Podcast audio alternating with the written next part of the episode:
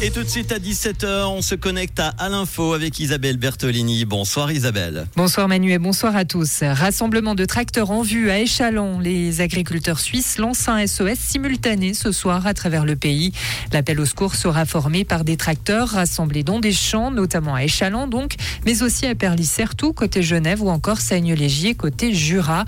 500 tracteurs devraient être rassemblés entre Échalon et Goumoin.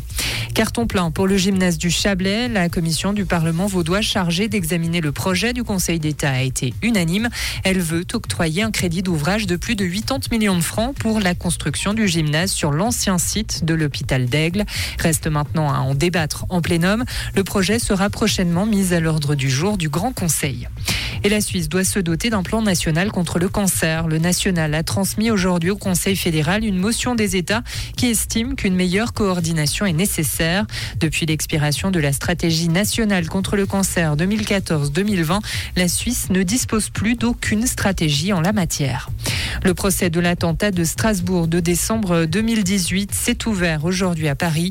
Dans cette affaire, quatre hommes soupçonnés d'avoir joué un rôle à des degrés divers dans la fourniture d'armes à l'auteur des coups de feu vont être jugés pendant cinq semaines devant la cour d'assises spéciale, composée uniquement de magistrats. Les peines possibles, perpétuité pour un accusé, dix ans de prison pour les autres. En football, Paul Pogba ne pourra pas chausser les crampons pendant quatre ans.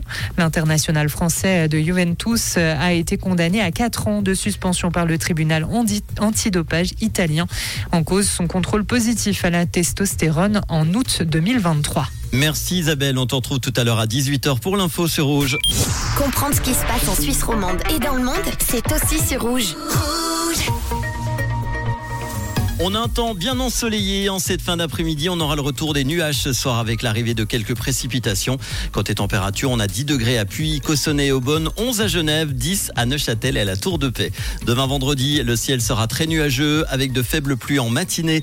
La limite plus neige descendra vers 1000 mètres. L'après-midi, le temps sera généralement sec avec quelques éclaircies. En montagne, la température à 2000 mètres sera de moins 3 degrés et on aura 10 cm de neige fraîche prévue au-dessus de 1400 mètres de